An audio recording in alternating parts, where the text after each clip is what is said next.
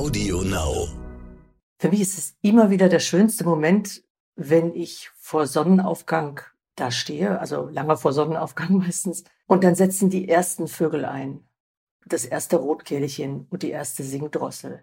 Und dann vergehen ein paar Minuten und plötzlich ist der Wald ein einziger, ein einziger Konzertsaal. Peter und der Wald. Der Geopodcast mit Peter Wohlleben.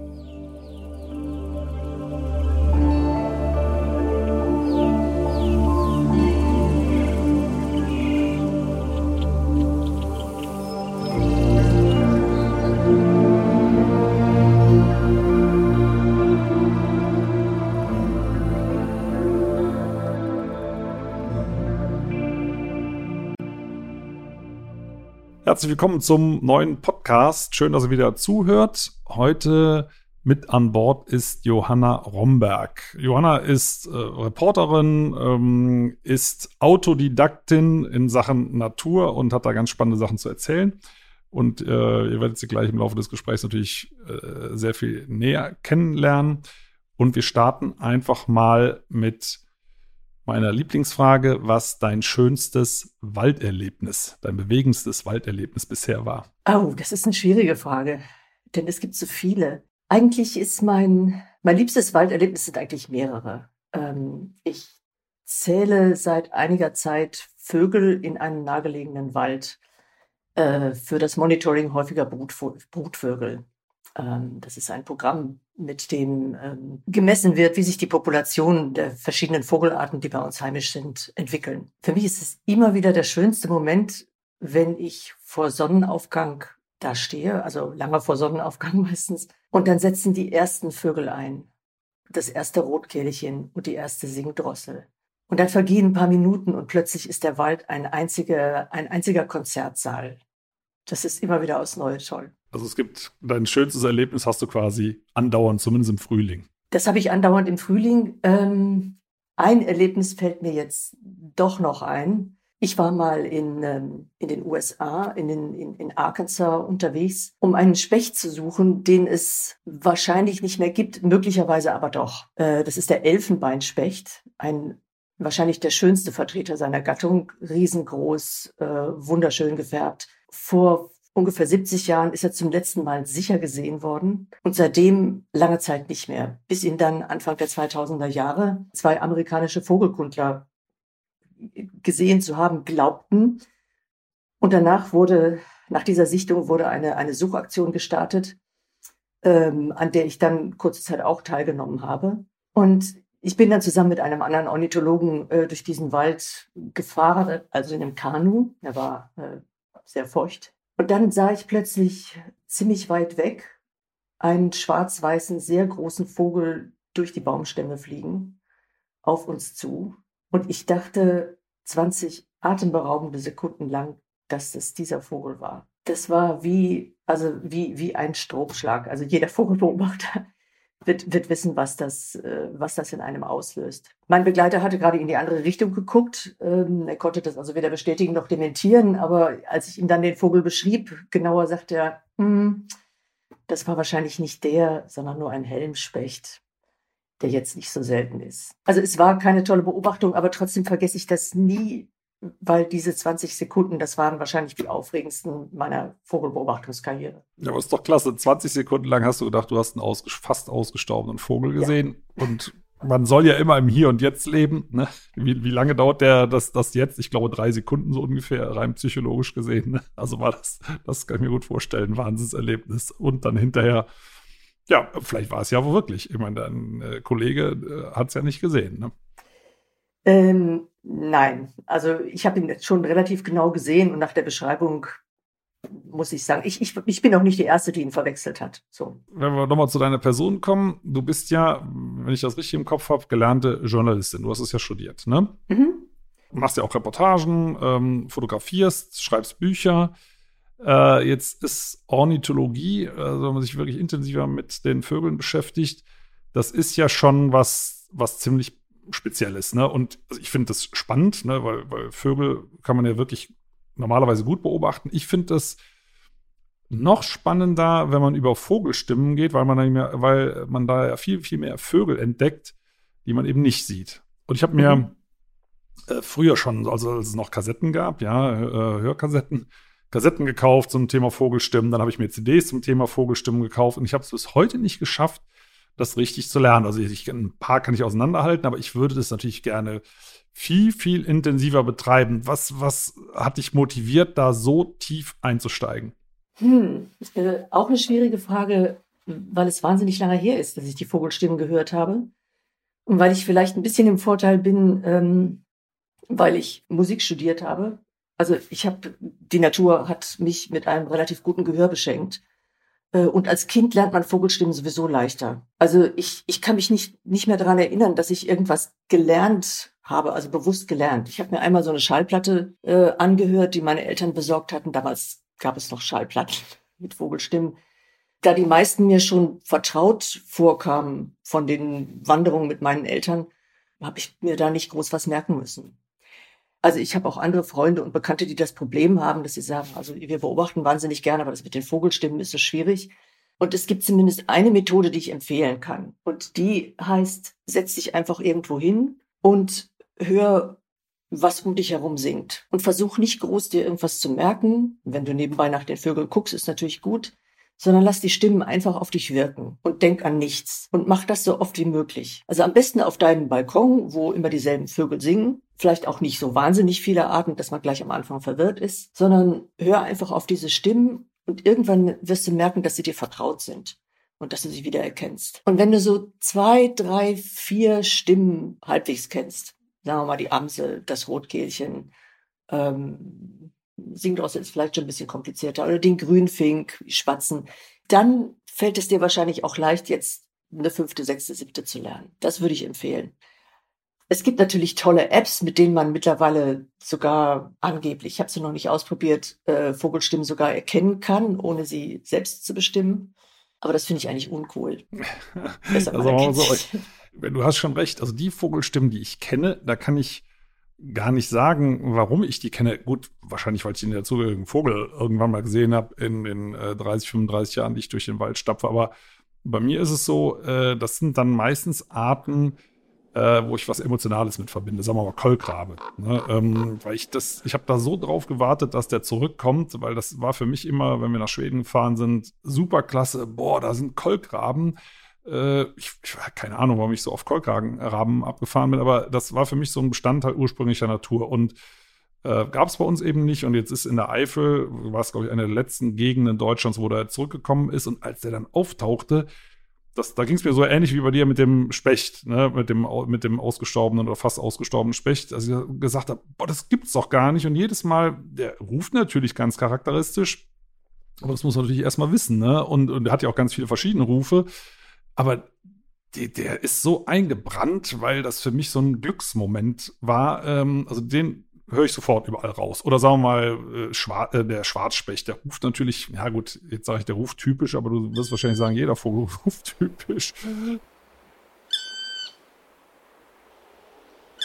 Das höre ich auch sofort raus, weil das für mich so ein ursprünglicher Vogel von alten, intakten Wäldern mit dicken Bäumen und Bruthöhlen und so weiter ist. Das kriege ich auseinander, aber ich komme über ein bestimmtes Stadium nicht raus. Gartenvögel, ich sag mal Heckenbraunelle und die ja auch äh, häufig zu sehen sind, bei uns zumindest, äh, da, da komme ich irgendwie nicht weiter. Manchmal hilft es, wenn man sich ein Bild dazu vorstellt. Also ich denke bei Heckenbraunelle immer an eine quietschende Schubkarre oder einen quietschenden Kinderwagen. Das ist so eine der Vogelstimmen, die jetzt eher, sagen wir mal, unauffällig sind. Das, also so, so ein Bild sich vorzustellen, was, was man mit der Vogelstimme assoziiert, das hilft auch. Also ich mache das manchmal so, wenn ich, wenn ich im Wald bin und ich höre eine Vogelstimme, die ich nicht sofort erkenne. Das passiert mir manchmal auch noch.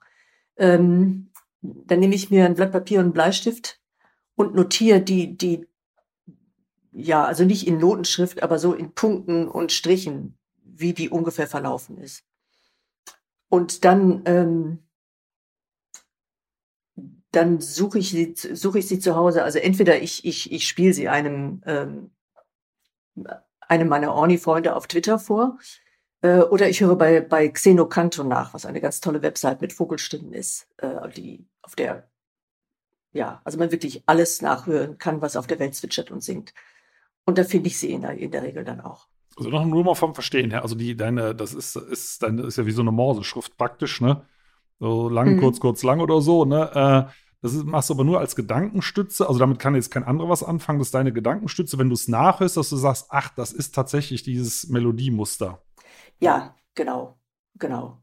Cool, ja, das finde ich gut. Das ist, ist, ein schöner Hinweis, äh, weil, wie gesagt, also ich bin dann draußen irgendwo und dann denke ich, ja, das ging so die, die, die, die, die, die, ich sag jetzt mal irgendwas, ne? Und mhm. Bis ich wieder drin bin, habe ich es schon wieder vergessen. Ja, die die, also die, diese Strichpunkte, die helfen ein bisschen. Ja. Ähm, ich muss aber auch sagen, dass, dass das Biotop, in dem du in der Regel unterwegs bist, auch das gemeinste ist. Also im Wald ah, okay. sieht man ja die Vögel auch selten. Ja. Äh, das hilft beim Einprägen auch immer, dass man den Vogel einmal einmal singen sieht. Also ich, ich erinnere mich, wie ich zum ersten Mal überhaupt einen Waldlaubsänger singen gesehen habe. Das ist einer von den Vögeln, die man immer nur hört und, und nie sieht, weil klein, braun, unscheinbar so.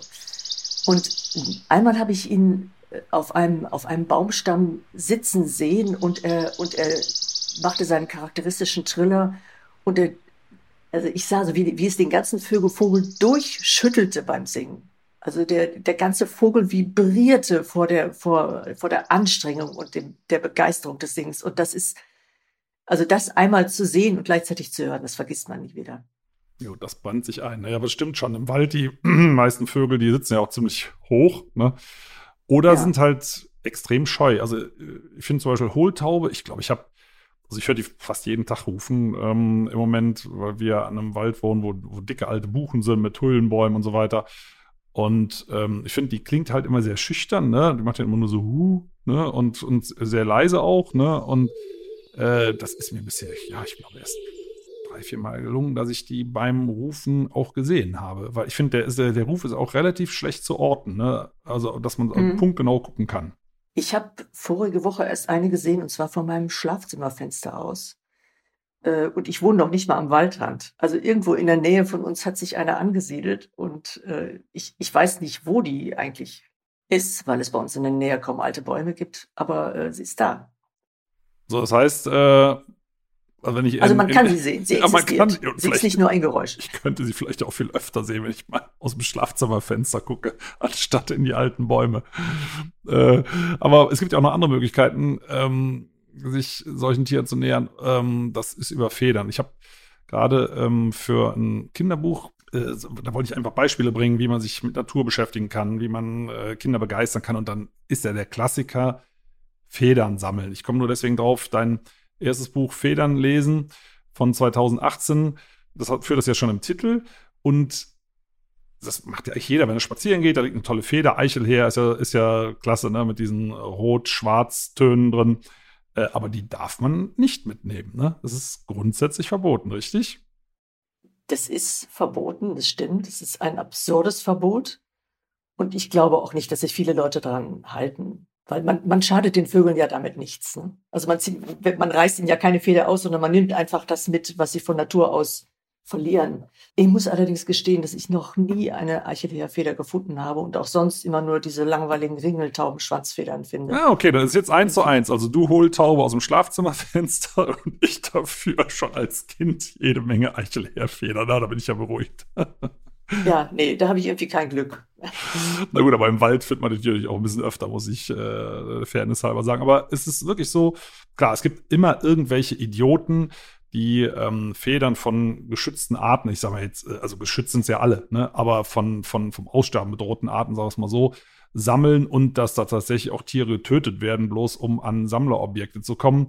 Äh, aber die Leute, die hindern ja eh nicht dran. Ich finde es halt schade, ähm, also wir konnten das nicht mit reinnehmen in das Kinderbuch äh, als Tipp. Ne, da gibt es ja ganz viele Möglichkeiten, wie du die aufbereitest. Und das, äh, da geht es ja auch um das Thema, was machen da Milben mit, äh, mit diesen Federn, die da drin rumfressen. Also, lange Rede, kurzer Sinn, das macht Kindern total Spaß. Ne? Also, Krähenfedern, spielt ja eigentlich gar keine Rolle, was. Aber wir zumindest durften das offiziell nicht als Tipp aufnehmen, weil es halt verboten ist. Wenn ihr in der Schweiz erschienen wärt, äh, wäre es möglich gewesen. Da ja. darf man Federn sammeln. Ja, und ich, ich plädiere auch immer für Pragmatismus. Ne? Also man darf so vieles nicht, also wenn wir bei den Krähen zum Beispiel bleiben, äh, du darfst keine Federn sammeln, aber du darfst es schießen. Ne? Okay, ja. das ist ja mal eine interessante Regelung. Ne? Und das sind das, dieses, dieses Federn sammeln, also gerade auch Greifvogelfedern, wenn man Bussardfedern findet oder so. Also ich finde, das, ist, das sind ja klar, die sind natürlich auch schön groß, ne? Und machen auch optisch was her. Das ist einfach toll. Ne? Also machst ja. du, äh, also jetzt, ich, jetzt wollte ich dich gerade fragen, sammelst du Federn, aber man darf es ja nicht, ne? Also verkneife ich ähm, mir immer die Frage oder, oder, sitzt du gerade in der Schweiz? Nein, aber selbst wenn es erlaubt wäre, wäre meine Federsammlung vermutlich sehr schmal. Also ich habe nur ein paar, die mir geschenkt worden sind und äh, eine Schwanenfeder besitze ich. Also wenn eine Schwanenfeder auf dem Wasser schwimmt, die ist unübersehbar, fast äh, unterarmlang. Also die habe ich dann ausnahmsweise mal selber gefunden. und mitgenommen. Ich muss, weiß auch ehrlich gesagt gar nicht, wenn ich zum Beispiel, wir haben auch noch drei Hühner, ähm, wenn ich von denen irgendwelche Federn, ja, die dürft, also gut, das würde jetzt so weit führen, ob ich die tatsächlich auch noch einsammeln darf, weil die sind ja auch draußen. Ähm, aber man kann sich eben diesen, das, das können wir vielleicht mal festhalten, über ganz viele äh, Möglichkeiten nähern. Ähm, eine ist auch, also Federn, Stimmen, Beobachtungsmöglichkeiten, ähm, Vogelhäuschen, ne? Ist ja so. Mhm ein heiß umkämpftes Thema. Also ich war früher so dogmatisch drauf und habe gesagt, nee, Vogelhäuschen kommt man nicht in den Garten, also ein Futterhäuschen, ne, ähm, weil das verzerrt die Artenzusammensetzung und Vögel äh, sind ja nicht deswegen so selten, weil sie nicht gefüttert werden, also bestimmte Arten oder der Rückgang insgesamt, sondern weil denen die Nahrungsgrundlage fehlt. Also man müsste eigentlich mehr Biotope schaffen. Und das Vogelhäuschen im Winter ähm, verschlimmert das Problem ja eigentlich für Insekten, weil Vögel sind ja letztendlich Raubtiere, die ihrerseits die Insekten dezimieren. Also wenn man, also so habe ich zumindest gedacht. Also und lange Rede kurzer Sinn. Äh, irgendwann habe ich gedacht, du bist eigentlich doof. Ähm, so ein Vogelhäuschen macht ja auch Spaß. Und diese ganzen Zusammenhänge sind ja eh nicht bis zum letzten erforscht, was dann nachher tatsächlich welche Auswirkungen hat.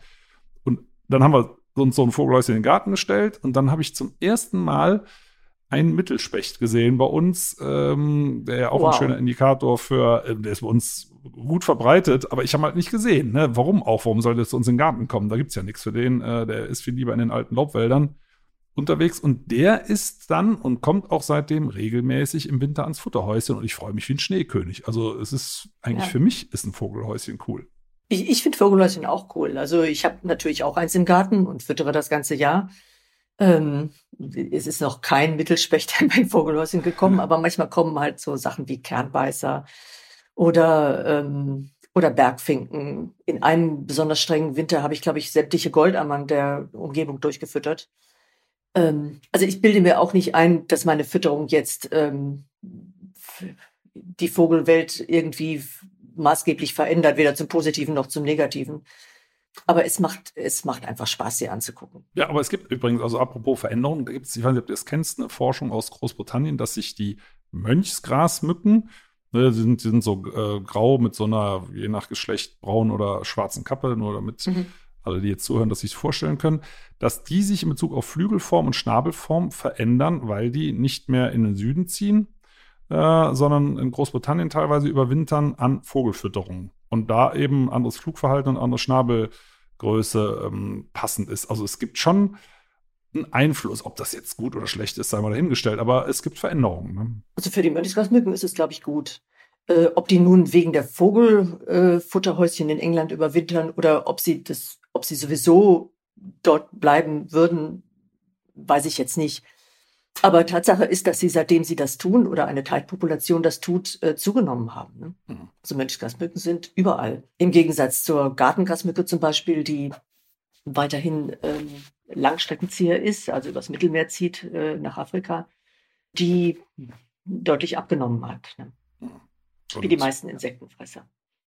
Das ist für mich eigentlich das nächste Stichwort. Äh, wie finden die eigentlich den Weg? Also, man, ja, ne, weil, sagen wir mal, ich kenne das von so, von so äh, Versuchen. Es gibt ja das da zum Beispiel die, der Waldtrapp, ne, das ist ein fast ausgestorbene Vogelart, dass die von den Leuten, die die aufziehen, mit äh, Kleinflugzeugen die Vogelroute wieder antrainiert bekommen, damit die über die Alpen ziehen. Ne? Also das ist mhm. zumindest bei denen ja offensichtlich nichts Angeborenes. Ne? Und wenn ich sage, ich will jetzt nach Süden fliegen, das kann ja, das, da kann ich ja überall rauskommen. Äh, wie, wie finden die denn eigentlich ihren Zielort? Also ich bin keine Expertin für Vogelzug, weil das wirklich ein Forschungsthema ist. Aber im Wesentlichen ist es, ist es der Magnetsinn, der sie leitet. Also sie haben, sie, sie, sie registrieren das Magnetfeld der Erde Und an dem orientieren sie sich. Also es hat erst, erst kürzlich ein verrücktes Experiment gegeben mit Forschern, die haben Teichhausinger in Käfige gesetzt und ihnen rundherum Magnetspulen äh, gelegt, um die, um die Käfige herum und haben ihnen damit durch entsprechende Ladung suggeriert, sie seien in Nordsibirien. Und da haben die Teichhausinger tatsächlich die Richtung eingeschlagen, also jetzt, man konnte das durch Kratzspuren an den Käfigen feststellen, ähm, die sie hätten einschlagen müssen, wären sie in Nordsibirien gewesen. Also sie haben, da, haben tatsächlich einen sechsten Sinn, so kann man das nennen, der sie mit nachtwandlerischer Sicherheit genau an die richtige Stelle führt. Vielleicht ähm, gehe geh ich zumindest mal ganz kurz äh, an die frische Luft, nochmal für alle Zuhörerinnen und Zuhörer. Ähm,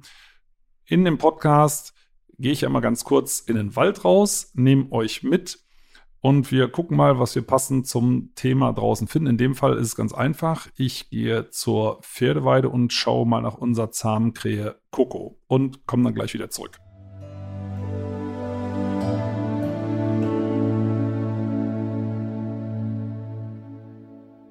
Ich bin jetzt hier bei uns an der Pferdeweide. Hier ist es auch immer ein bisschen windig.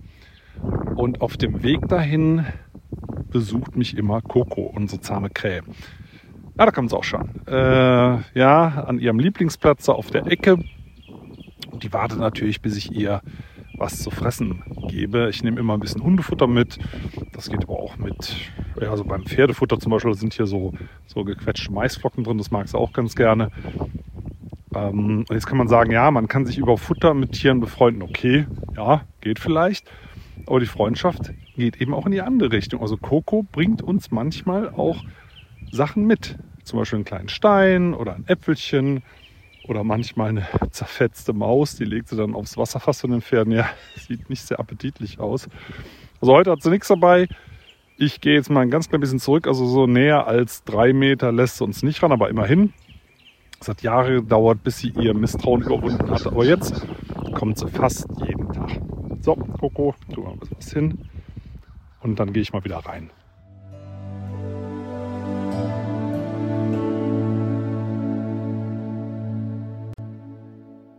Johanna, jetzt kommen wir mal wieder zu äh, deiner Beschäftigung mit dem Thema Vögel. Du hast ja auch in meinem Magazin Wohllebenswelt einen sehr schönen äh, Artikel beschrieben zum Thema ähm, Vögel beobachten. Ich finde es immer ganz schön, wenn man, wenn man Leute anleitet, wie man das möglichst gut machen kann. Und da bin ich, ich habe nämlich neulich mein äh, Fernglasverstand nochmal über das Thema Fernglas gestolpert. Ähm, wirklich ärgere ich mich auch. War ein schönes Fernglas, naja, es ist weg und habe mir ein neues bestellt, was auch gut getestet war. Und da war, obwohl ich es gar nicht wollte, ähm, so ein Stabilisator drin. Ne, ähm, mhm. Und ich, wie gesagt, ich habe schon viel durch Ferngläser geguckt in meinem Leben. Äh, das war für mich ein Unterschied wie Tag und Nacht. Das war wie eine Offenbarung, weil dieser Stabilisator, ne, der wird mit so einer kleinen Batterie betrieben, äh, der macht das Bild ruhig. Also man zittert ja mit der Hand und wenn man das dann acht oder zehnfach vergrößert, dann, dann äh, egal wie scharf das Fernglas stellt, man erfasst viele Sachen nicht. Und wenn ich dann drücke ich auf diesen Knopf mit dem Stabilisator und dann, das ist, also es ist für mich eine Offenbarung. Das Bild steht ruhig und ich kann alle Details in Ruhe äh, studieren. Das, ich weiß nicht, was für ein Fernglas du benutzt. Ähm, machst du sowas auch? Soll ich die Marke sagen? Äh, pff, ja, so, gibt es gibt's da nur eine, die sowas macht oder gibt es da verschiedene? Ich bin keine Ex kein Experte für Beobachtungsoptik. Ja. Äh, keine Expertin. Ähm, also ich habe ein Zeissglas und bin sehr zufrieden damit. Es hat keinen Stabilisator, aber es liegt trotzdem sehr ruhig in der Hand. Mhm. Und für die, ähm, für die weiteren Beobachtungen, also beispiel, beispielsweise von Wasservögeln, die weit weg sind im, im, im, im Wattenmeer, äh, habe ich ein Spektiv, äh, das auf dem Stativ steht. Das vergrößert so, so weit, dass man tatsächlich also ein, äh, ein, ein, ein Stativ braucht halt, damit es nicht wackelt. Mhm. Ähm, ansonsten, also mit einem guten Fernglas, ob mit Stabilisator oder nicht, und mit einer, sagen wir mal, mindestens achtfachen Vergrößerung kommt man wunderbar klar. Ja. Wobei, also meine Erfahrung ist, die teureren Ferngläser sind auch die besseren. Es gibt ein paar Marken, man kann das, man kann es googeln oder man fragt einen, einen befreundeten Ornithologen. Ja gut, aber dann, dann sag's ruhig, da, da sind es ja verschiedene. Welche Marken würdest du sagen, da, das kann man ohne, äh, dass man sich da völlig vergreift, nehmen? Also bei Zeiss kann man bestimmt nichts falsch machen und bei Swarovski auch nicht. Hm. Und dann, was Aber jetzt, ich, ich möchte, also nochmal, ich bin keine Expertin dafür und äh, würde meinen Ratschlag da immer mit Rabatt nehmen. Ich habe auch, äh, ich habe auch einen, einen guten Freund gefragt, äh, was man sich am besten anschaffen sollte. Also ich habe mich jetzt bei meinem Fall ehrlich gesagt aufs Testergebnis verlassen und da war, äh, hätte ich gar nicht beachtet, die sind ja alle gummibeschichtet, die Dinger. Ähm, da ist, das war jetzt ein Canon-Glas, äh, ist das unter anderem deswegen mit gut getestet worden, weil es als einzige von den getesteten Gläsern keine Schadstoffe abgibt über dieses Gummi. Ne? Also was dann, es hat natürlich an den Augen, an den Händen, ne? und wenn man lange beobachtet, dann haben diese Weiche machen natürlich entsprechend lange Zeit einzuziehen. Anscheinend so gravierend, dass das bei den anderen Gläsern zu massiven Abwertungen geführt hat. Aber das sind, das waren jetzt auch Ferngläser in einem kleinen Bereich. Also ich stehe ja drauf auf Gläser, die ich mir irgendwo in die Tasche stecken kann, wo ich jetzt nicht einen großen Behälter mit rumschleppen muss. Hm. Ja. Das, das finde ich übrigens auch am wichtigsten beim, beim, also nicht am wichtigsten, aber mit eine wichtige Sache beim Fernglaskauf, dass man die tragen kann. Also, dass man auch zwei, drei Stunden durch den Wald laufen kann, ohne dass man irgendwie Nackenschmerzen kriegt. Ja. Ähm, Genau, so Wobei ich, sein. ich gestehen muss, wenn ich in den Wald gehe, ich habe das Fernglas natürlich dabei, aber ich benutze es fast nie, weil ich im Wald die Vögel nur nach Stimmen bestimme. Ja, man man sieht sie eh kaum und ähm, wenn man sie hört, reicht es auch zu wissen, dass sie da sind. Ja. Ja gut, aber da hast du gesagt, das, das muss ich halt noch üben. Also ich müsste sie zumindest zwischendurch mal sehen. Aber das ist natürlich auch eine Zeitfrage. Also das, von daher ist der Tipp am Anfang eigentlich genau der richtige. Du kannst nicht eben mal fünf Minuten rausgehen und versuchen, Stimmen und Vögel zusammenzubringen, sondern eigentlich müsste es schon eine Stunde sein oder so, ne? dass man das mal auf sich Ja. wirken lässt. Das Gemeine ist ja auch, dass man jedes Jahr wieder von vorne anfängt. Ne? Ja. Also sie Aha, singen ja immer okay. nur relativ kurze Zeit. Jetzt, jetzt fangen die ersten an, die Amseln und die Rotkehlchen und die Heckenbraunellen.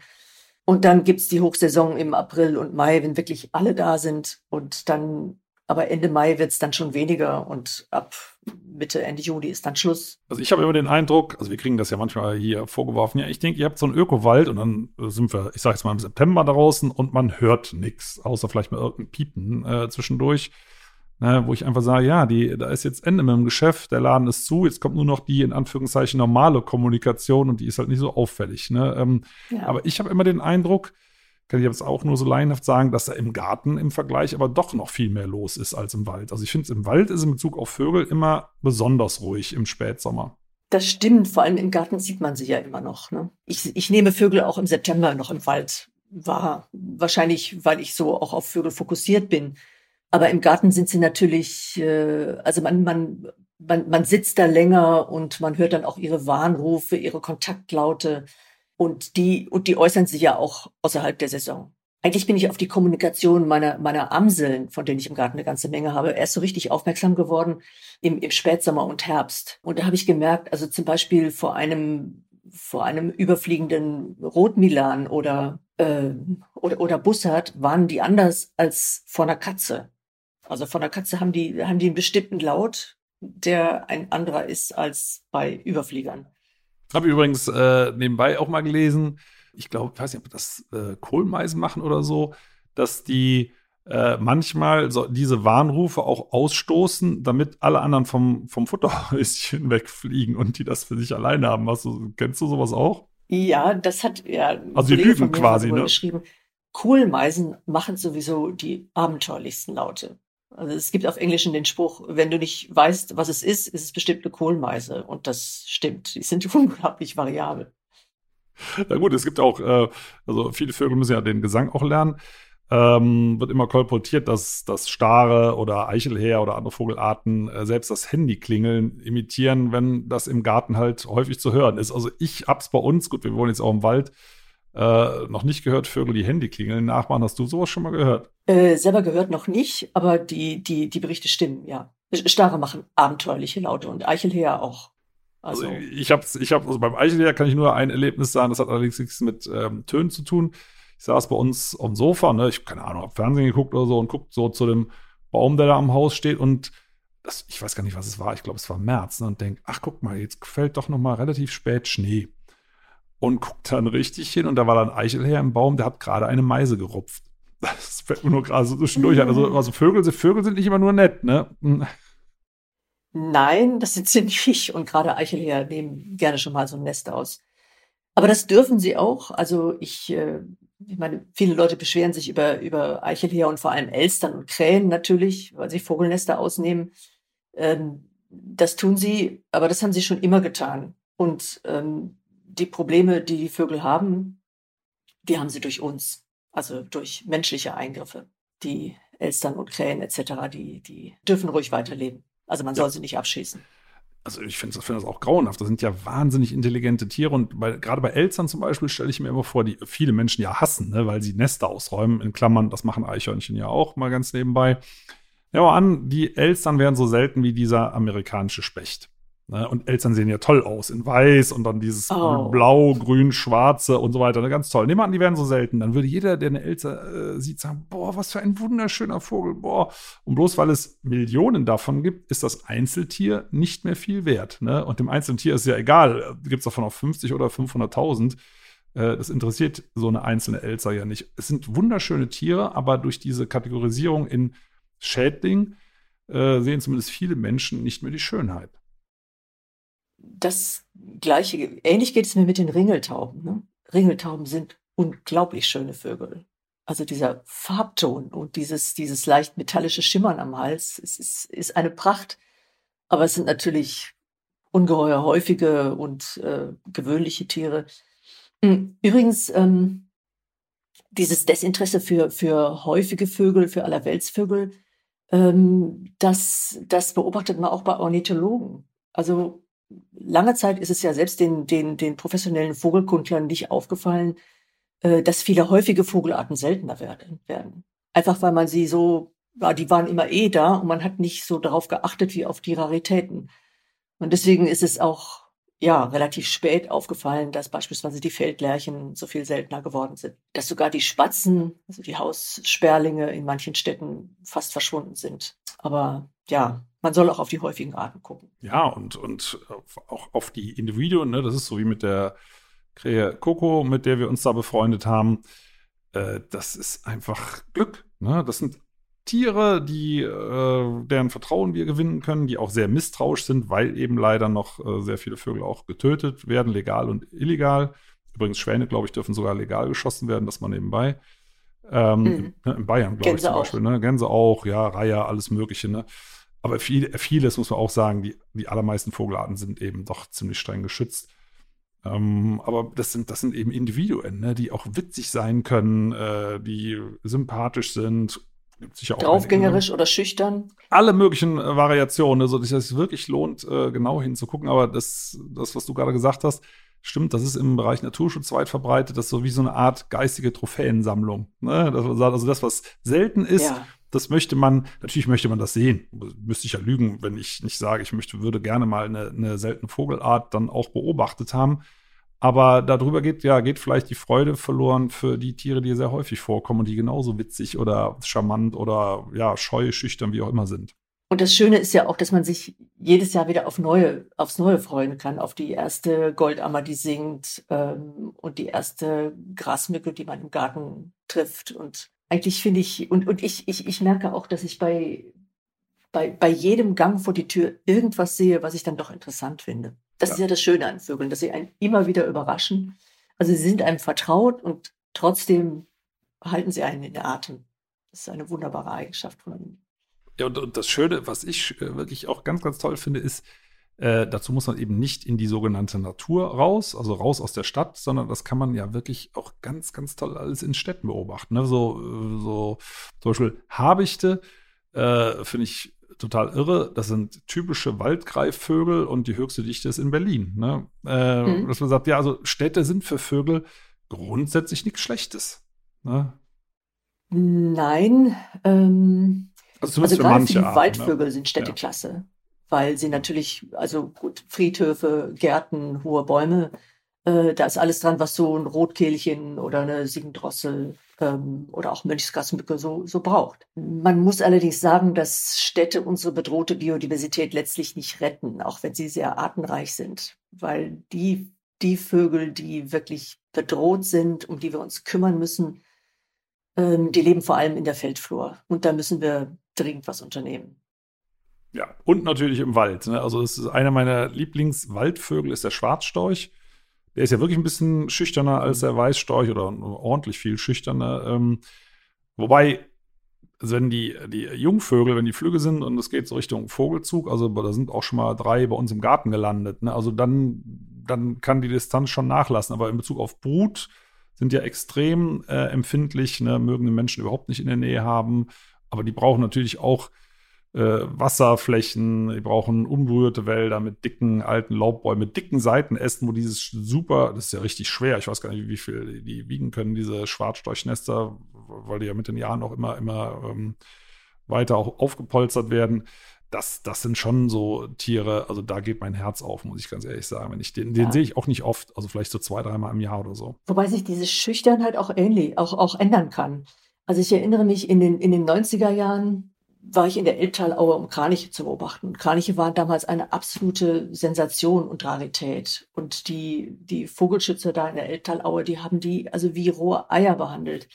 Weil die, die, die waren so scheu und so anspruchsvoll und sie brauchten Wasser im Wald und, und eine Wiese zum Jungen äh, ausführen und, und als Futtergrund. Und sie waren so scheu und man durfte ihnen nicht nahe kommen. Und mittlerweile, also die, die versuchen schon fast an Gartenteichen zu brüten. Ne? Und äh, hier bei, bei mir in der Nähe, ich höre die mittlerweile vom Balkon aus. Ähm, und die Ornithologen in der Gegend sagen, also die, die kloppen sich um jeden noch so abseitigen Nistplatz und bleiben auch ganz ruhig sitzen, wenn Spaziergänger an ihnen vorbei sind. Weil die haben kapiert, dass sie, dass man nicht mehr auf sie schießt. Und sobald Vögel das registrieren, verlieren sie auch ihre Scheu. Das ist ja eigentlich ganz traurig, ne? Man überlegt, Vögel, aber klar, ich sehe es genau sind eben meistens deswegen so scheu, weil es immer noch Menschen gibt, die auf sie schießen. Ja, nur. Nur. Gibt's übrigens und, und die Schlaueren kapieren das noch, noch viel schneller. Also in ähm, die Hamburger Graugänse zum Beispiel haben irgendwann begriffen, dass man ihnen auf dem Friedhof nichts tut. Also nicht auf sie schießt sowieso, aber sie auch sonst in Ruhe lässt, weil Friedhof halt. Und die haben diesen Friedhof okkupiert in einer Weise, die schon etwas lästig ist. Aber dieselben Gänse halten draußen in der, äh, in der Elbmarsch, wo sie schon noch jagdbares Wild sind, halten ganz eisern Distanz, weil sie wissen, da müssen sie aufpassen. Das finde ich phänomenal, dass also das ein und derselbe Vogel da sich, sich einer Situation anpassen kann. Ja, oder gibt's, ah, das sind halt die Gänse, die sind so schlau. Es gibt, äh, also es gibt natürlich auch Vögel, die sich schön anpassen können, und zwar äh, die, was die ich total faszinierend finde, die Nandus. Ne? Das sind ja Straußenvögel, also wie, wie der Strauß, ein bisschen klein, aber nicht viel. Ne? Also sind, das sind schon Riesenklopper, die da in Mecklenburg-Vorpommern und in, in, der Gegend von Lübeck, habe ich selber mal gesehen, über die Felder stapfen. Die sind ja irgendwo mal äh, entlaufen und ich weiß gar nicht, wie viel es davon gibt, aber es ist eine stabile Population, wo zuerst ja auch mhm. keiner gedacht hätte, dass die sich hier überhaupt halten können. Und da kann man relativ nah ran, ne? Obwohl die, und man muss dazu sagen, so ganz ungefährlich sind die ja nicht, ne? Also, äh, mir hat mal ein Kollege erzählt, der hat eine Exkursion daraus gemacht und da waren auch irgendwelche Jäger dabei, die unerzogene Hunde dabei hatten und er hat dann extra gesagt, haltet euren Hund an der Leine und zwar nicht wegen den Vögeln, sondern wegen euren Hunden. Und äh, einer von den Jägern meinte, das nicht beachten zu müssen. und der Hund ist auf die Nandus los und dann heben die einmal den Fuß mit der großen Kralle hinten dran und dann ist der Hund in zwei Teile. Ne? Also äh, die können sich schon wehren. Also das, ich, das, ich sag's nur deswegen dazu, die Empfehlung ist jetzt nicht, sich so nah wie möglich an Nandos ranzupirschen, aber man kann die sehr entspannt beobachten. Ne? Aber, aber die Frage ist natürlich, was hältst du davon? Weil das sind ja nun wirklich keine heimische Vögel, die kommen ja aus Südamerika. Ich bin da entspannt. Also ich, ich, ich bin sowieso relativ entspannt gegenüber invasiven Arten, jedenfalls in der Vogelwelt. Ähm, also es gibt ja auch äh, eine relativ äh, stabile Halsbandsittichpopulation in Düsseldorf, Köln und noch anderen Städten am Rhein, wo das Klima relativ mild ist. Oder in Stuttgart die Gelbkopf-Amazone, die sind da eingebürgert, die verdrängen aber andere Arten auch nicht. Und solange das, sie das nicht tun, finde ich das auch kein Problem. Ähnlich ist es mit der Nilgans. Gut, die ist lästig und sie breitet sich aus, aber es, es nützt auch nicht viel, also viel, wenn man die jetzt, äh, wenn man die jetzt groß, groß bejagt. Man, man, man vergräbt sie nur, man verjagt sie nur von einem Ort zum anderen und letztlich äh, werden wir die nicht wieder loswerden. Und es sind auch schöne Tiere, muss man sagen. Wobei die Nilgänse, wenn ich das richtig in Erinnerung habe, die gehen schon auch auf die Leute los. Ne? Also wenn man da so äh, an den Rheinwiesen jetzt hier bei uns äh, durch die Gegend marschiert, die können auch ein bisschen aggressiv werden, oder? Oh ja, ja, ja, ja.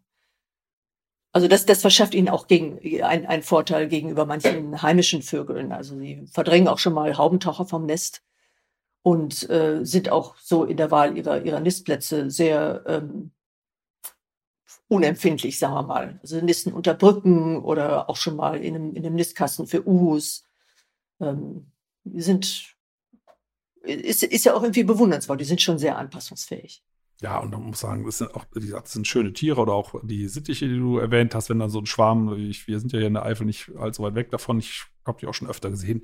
Das ist einfach toll, ne? Jetzt mal Ökologie hin oder her, wenn da so ein Schwarm Sittiche da kreischend über einem fliegt. Das ist irre. Also als ja. ich zum ersten Mal einen gesehen habe, dachte ich, was ist das denn, du liebe Güte?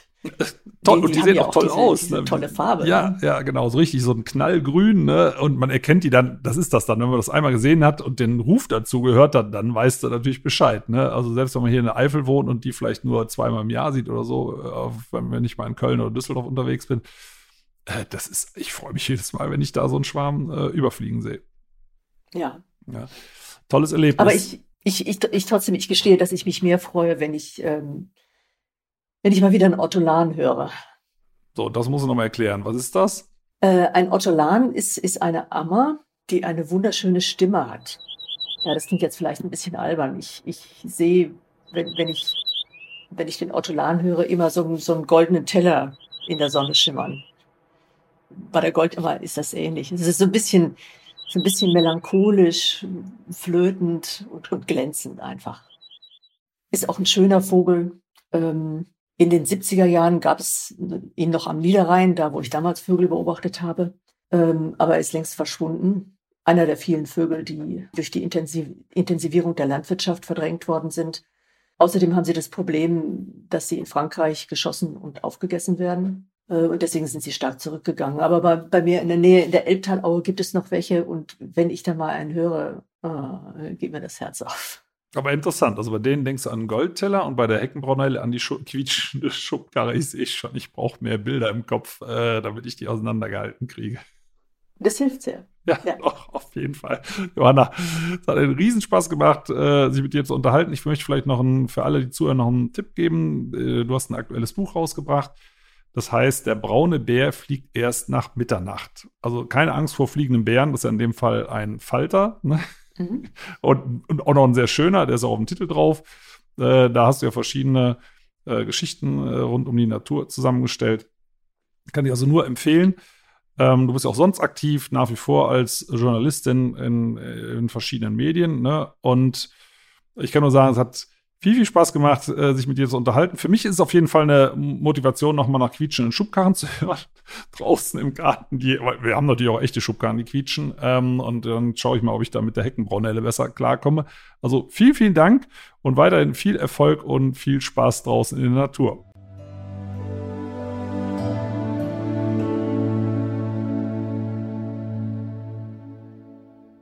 Schön, dass ihr ja zugehört habt. Vielen Dank. Und wenn euch die Folge gefallen hat, abonniert doch den Podcast gerne auf AudioNow, Apple Podcasts, Spotify oder anderen Plattformen. Und über eine Bewertung bei Apple Podcasts würde ich mich auch sehr freuen. Übrigens könnt ihr dort auch gerne kommentieren.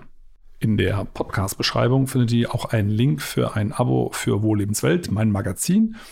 Und für euch alle gibt es dann eine Gratis-Ausgabe dazu. Und jetzt gibt es zum Abschluss noch etwas Waldatmosphäre für zu Hause. Viel Spaß beim Entspannen und bis zum nächsten Mal.